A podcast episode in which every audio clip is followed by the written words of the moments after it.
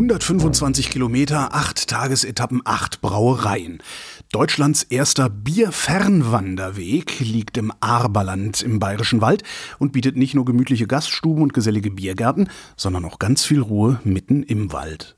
Und wer nicht gleich den ganzen Weg marschieren möchte, lernt bereits bei einer Etappe mindestens zwei der regionalen Brauereien kennen und fährt ganz einfach mit Bus oder Bahn wieder zurück zum Startpunkt. Und den Link zum Bierfernwanderweg, den findet ihr in den Show Notes. Willkommen bei Mein Bayern. Ich habe einen Hut mit 50 Fragen und lasse daraus welche ziehen. Und das 10 Minuten lang. Und zwar diesmal von Beda Maria Sonnenberg, dem Abt des Klosters Plankstetten. Hallo, Herr Sonnenberg. Hallo, Herr Klein. Entschuldigung. Sie hätten sagen, hallo Herr Abt. Hallo Herr Abt hätte ich sagen müssen. Hallo Herr Stimmt, Klein. Hallo Herr Abt sagen. Hallo Herr Abt. Hallo Herr Klein. Gibt's ein bayerisches Lieblingsbuch? Eins von Karl Valentin. Und Liesel Karlstadt finde ich sehr interessant. Wer waren Karl Valentin und Liesel Karlstadt für die jüngeren Hörer und Hörerinnen? Äh, Karl Valentin und Liesel Karlstadt waren zwei Komödianten aus, aus München äh, zu Beginn des 20. Jahrhunderts. Semmelnknödeln oder der Buchbinder Wanninger sind so interessante Geschichten, finde ich typisch bayerisch. Welches geheime Talent besitzen Sie? Also vieles, was die Menschen nicht vermuten, ist das, dass ich einen technischen Beruf gelernt habe. Ach komm. Ja. Was haben Sie denn gelernt? Maschinenschlosser. Sie sind Maschinenschlosser. Aber studiert haben Sie dann hinterher doch Theologie. Ja, ja. Okay. okay. Ja. Können Sie denn noch, was macht der Maschinenschlosser? Schlossert Maschinen. Können Sie denn noch Maschinenschlosser? Ja, ich kann mit dem, also ja, ja, kann das eigentlich schon noch. Also ich kann jetzt große Maschinen nicht mehr bedienen, also Fräsmaschinen, Drehmaschinen, sowas kann ich nicht mehr bedienen. Also so kleinere Sachen gehen schon noch. Aber was ich sehr gut mittlerweile oder was ich aus dem Beruf gut mitgenommen habe, und gelernt, Pläne lesen, Prozesse denken. Das habe ich, äh, das haben wir in der Firma, wo ich gearbeitet habe, ist uns das gut beigebracht worden. Und ich kann mir technische Vorgänge sehr gut vorstellen. Auch die Komplexität. Es hilft mir manchmal, also nicht nur manchmal, sehr häufig hier, bestimmte Dinge abschätzen zu können. Also auch das Thema war ja dann später noch, das wussten wissen auch viele nicht. Ich war Hochschulrat in der äh, Hochschule Technischen Hochschule Amberg-Weiden. Da haben wir solche, Medizintechnik, war bei Medizintechnik habe ich gearbeitet. Und er kann zum Beispiel solche Geschichten wie zum Beispiel, wie funktioniert ein Kernspintomograph oder ein äh, Computertomograph, das Ding weiß ich jetzt mittlerweile. Also ich könnte auch mit Röntgen und anderen analytischen Strahlen weiß ich umzugehen. Also nicht, kann es nicht bedienen, aber weiß, was da dahinter steckt. Technisch. Finde ich hoch faszinierend. Also immer wenn ich zum Zahnarzt gehe, wenn ich äh, eine medizinische Untersuchung habe, ist nicht sehr häufig, und ich sehe das besagte Gerät der besagten Firma oder eigentlich besagt, ich sage, ich kann es Ihnen reparieren im Notfall. Stimmt natürlich nicht, aber ich weiß, wo, wie es in etwa geht. Beschreiben Sie Ihre Heimat mit drei Worten. Langsam, hügelig, gemütlich. Gemütlich und hügelig kann ich nachvollziehen. Inwiefern langsam? Ich komme aus, der, aus dem Randgebiet der fränkischen Schweiz und da sind, da geht's, die Leute haben, also das ist, sind so meine Beobachtungen, man lebt etwas losgekoppelt so von der Schnelllebigkeit. Also wenn ich da durch die fränkische Schweiz fahre, was ich immer wieder jedes Jahr ein paar Mal tue, und sehe dann, ja, die Leute fahren mit dem Bulldog und ob das jetzt schnell oder langsam geht, spielt eigentlich keine große Rolle. Das kommt halt so, wie es kommt. Also was ich, was ich sehr, sehr faszinierend finde, also auch da sehr faszinierend finde, ähm, das, deswegen kommt mir das Kloster, ist mir auch das Kloster sehr nahe gekommen, oder das kommt mir das Klosterleben immer noch so, so vom Wesen her sehr nahe. Äh, die haben ein anderes Verhältnis zur Zeit. Also man, man ist nicht allem hinterhergelaufen. was gewesen ist, sondern man hat sehr viel so das wertgeschätzt, was man gehabt hat. Das ist diese Heimat. Ist das Kloster auch Ihre Heimat oder ist das was anderes? Ist äh, gute Frage. Ich würde, ich bin vorsichtig mit dem Begriff Heimat. Ähm, ich bin hier fremd. Ich bin in dieser Landschaft nicht geboren. Und es hat mehr Vorteile, als es Nachteile hat. Ich kenne keinen persönlich aus der Lebensgeschichte und kann mich deswegen auf die Menschen einlassen. Und deswegen bin ich an sich gerne fremd. Ich kann und muss zu allen Menschen nett sein. Das ist ein Vorteil. das ist ein Unge also das, am Fremdsein schätze ich am meisten das Nettsein. Mhm. Man muss einfach nett sein. Was ist Ihre Lieblingsstadt in Bayern? Bamberg. Bamberg. Warum? Weil es langsam ist. Und schön.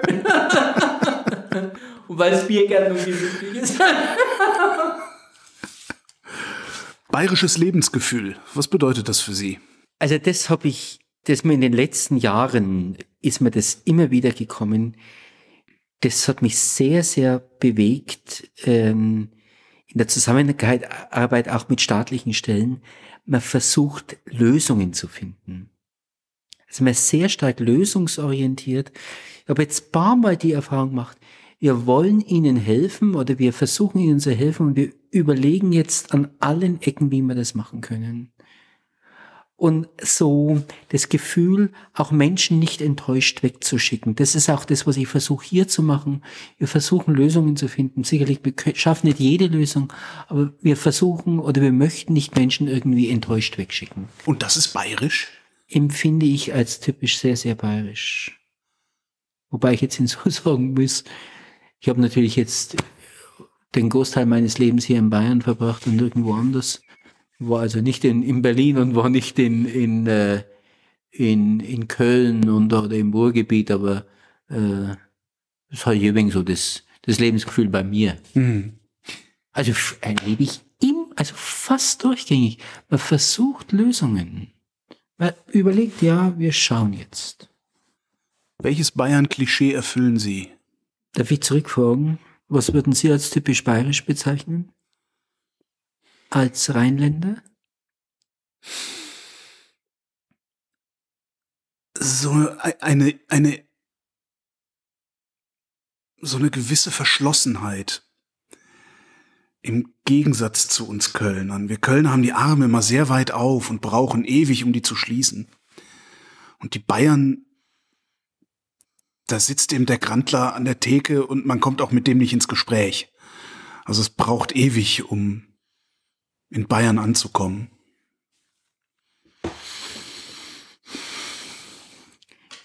Also ich würde eher sagen, es gibt ein, es gibt ein sehr schönes Klischee. Ich habe das mal in einem, in einem Film gesehen.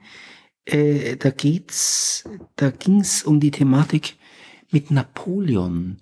Und da wird die, die Personen jenseits der Alpen, also jetzt Nordalpin, äh, werden beschrieben als kleine, kleine gedrungene Menschen mit einem kugelrunden Kopf, in dem viel vor sich geht.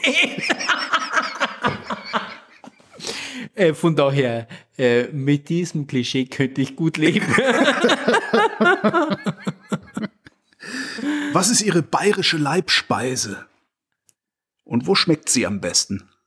Also, meine, das muss ich wirklich sagen, Leibspeise war hier hier, es war hier im Kloster Leberspätzle-Suppe. War hervorragend. Seitdem ich Vegetarier bin, muss ich leider auf diese Leibspeise verzichten. Was gehört zur perfekten Brotzeit? Gibt es sowas im klösterlichen Leben? Ja, ja, ja, also jetzt so in der klassischen Form, wie ich das kenne, also aus meiner Kindheit, das sind ja so in Kindheitserinnerungen, äh, die jetzt auch wieder mit der fränkischen Schweiz zu tun haben, da gehört dazu ein Seidler Bier, Bratwurst, Sauerkraut, ein Brot und das ist alles. Die Top 3 der bayerischen Bräuche und Traditionen. Ähm, Kirchweih. Ganz klassisch. Fronleichnamsprozession. Und Bier. Trinken Sie ja eigentlich Bier? Ja. Mönchen, Mönche sind doch den halben Tag betrunken, heißt es immer. Also ich trinke Bier schon immer wieder, also jetzt nicht mit der großen Regelmäßigkeit, aber ich trinke schon immer wieder Bier. Wir haben ein eigenes Bier.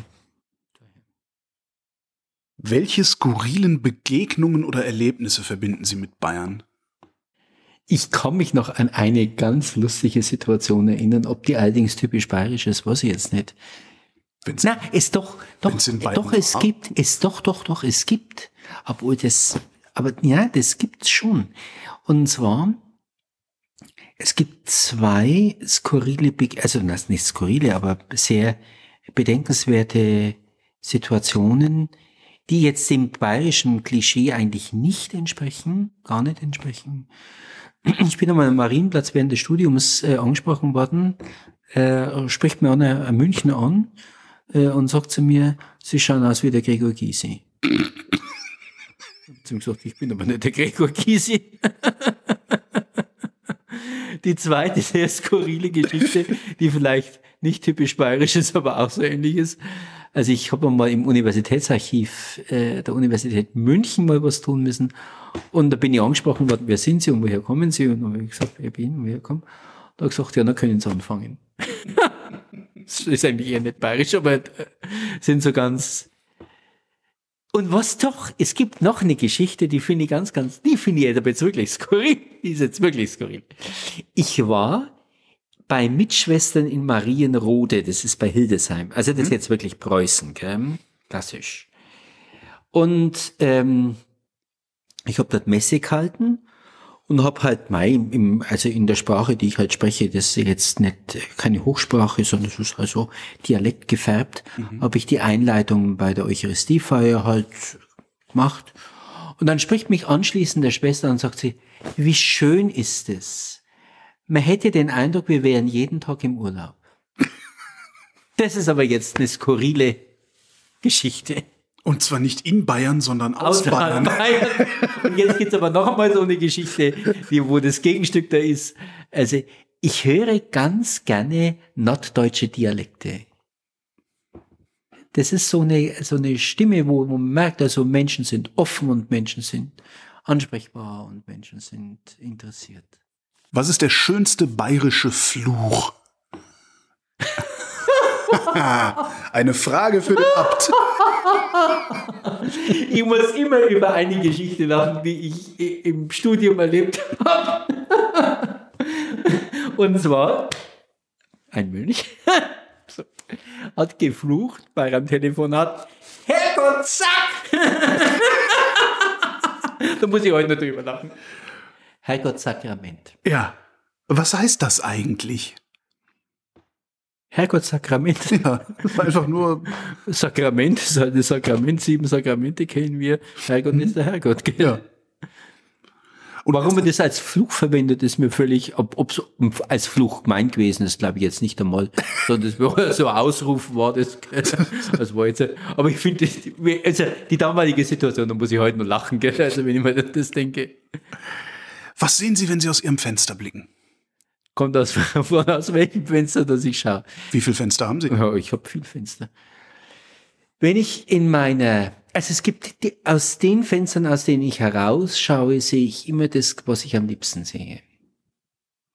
Wenn ich aus meiner Zelle rausschaue, schaue ich immer auf die Bibliothek. Bibliothek ist einer der schönsten Räume im ganzen Haus nach der Kirche, kommt gleich die Bibliothek. Und wenn ich aus meinem Bibliotheksfenster, Bürofenster rausschaue, schaue ich auf den, auf den Kanal, an dem ich schon als Kind leben wollte. Ein zufriedenes Leben. Ein Geschenk. Beda Maria Sonnenberg, vielen Dank. Gerne geschehen. Und wenn ihr mehr vom Abt hören wollt, dann findet ihr eine ganze Stunde auf erlebe.bayern slash podcast und überall, wo es Podcasts gibt.